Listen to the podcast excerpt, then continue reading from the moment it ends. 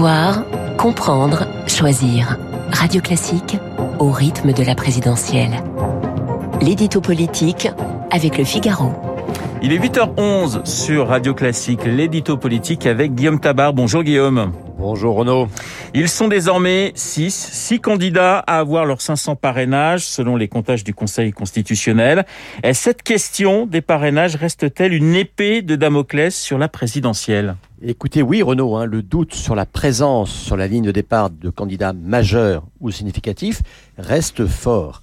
Euh, les six candidats désormais certains, on l'a entendu dans le journal de 8 heures, euh, sont par ordre décroissant de parrainage obtenus Valérie Pécresse, Emmanuel Macron, Anne Hidalgo, Fabien Roussel et, depuis hier, Nathalie Arthaud et Jean Lassalle.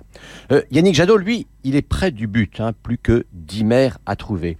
Mais il en manque 130 à Jean-Luc Mélenchon, 134 à Marine Le Pen, 209 à Éric Zemmour et 414, 414 sur 500 à trouver, rappelons-le, à Christiane Taubira.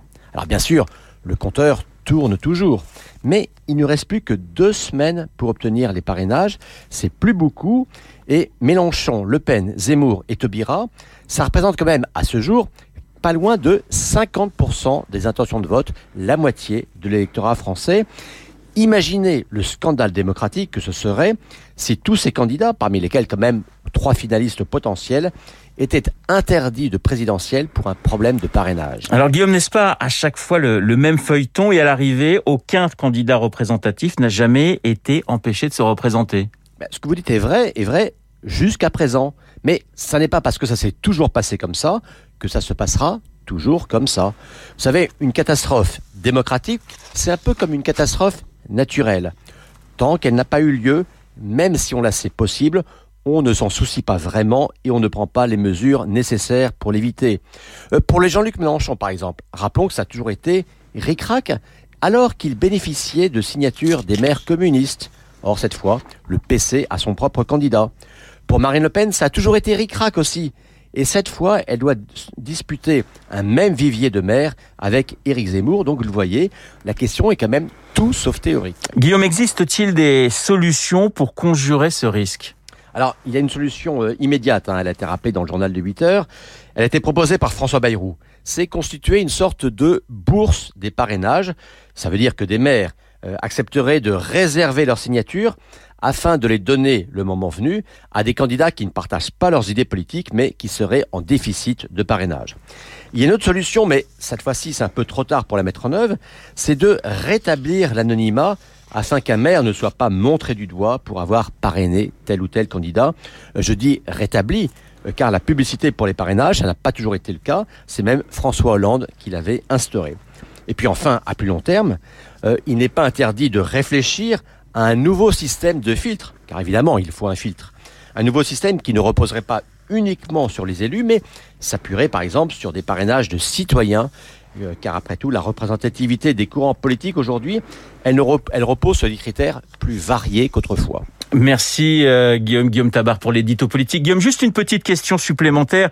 Il y avait notre baromètre ce matin, on en parlait avec Bruno Jambard d'Opinionway. On voyait cette cette bagarre pour le second tour au coude à coude.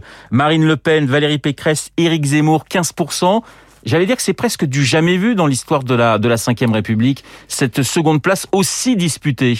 Oui, et ce qui n'est jamais vu, c'est que cette seconde place se joue entre trois candidats. On a souvent eu des duels serrés, des duels incertains entre deux personnalités, souvent d'un même camp. Hein. Souvenez-vous, euh, Chirac, euh, Chirac Bar, Chirac Balladur, euh, etc. On a eu d'un suspense aussi en 2017. Est-ce que ce serait François Fillon ou Marine Le Pen qui serait au second Mais là, c'est là qu'on a la première fois trois candidats qui, pour l'instant, semblent à un pied d'égalité. Et en plus, trois candidats non pas dans la même famille politique, parce que Valérie Pécresse et Marine Le Pen et Éric Zemmour, ça n'est pas la même famille politique, mais qui se partagent tous les trois une partie, une partie d'électorat commun. Euh, c'est dire si la bataille entre ces trois-là sera sévère pour séduire une grande partie de l'électorat de droite. On en reparlera dans Esprit Libre avec Bruno Jeudi de Paris Match, Alexis Brézet du Figaro. Une dernière toute petite question. Jean-Luc Mélenchon est en embuscade à 11%. On se dit que si Christiane Taubira se retire, est-ce que le candidat de la France insoumise ne peut pas revenir dans le match? C'est une vraie question et c'est un peu ce que sous-entend euh, la, prise de position de Ségolène Royal, hein, vous savez, qui a appelé euh, au vote utile à gauche et en faveur de Jean-Luc Mélenchon.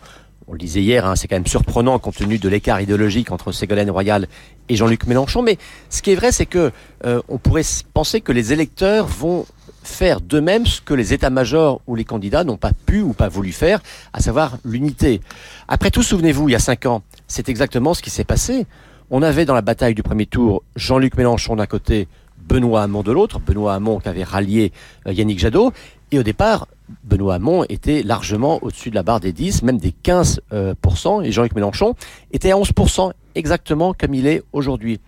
Et puis la campagne de Hamon, euh, puis s'écroulant, il y avait eu ce réflexe de vote utile en faveur de Jean-Luc Mélenchon qui progressivement était passé à 15-16 et avait fini euh, soir du premier tour à 19,58% à deux doigts d'accéder au second tour.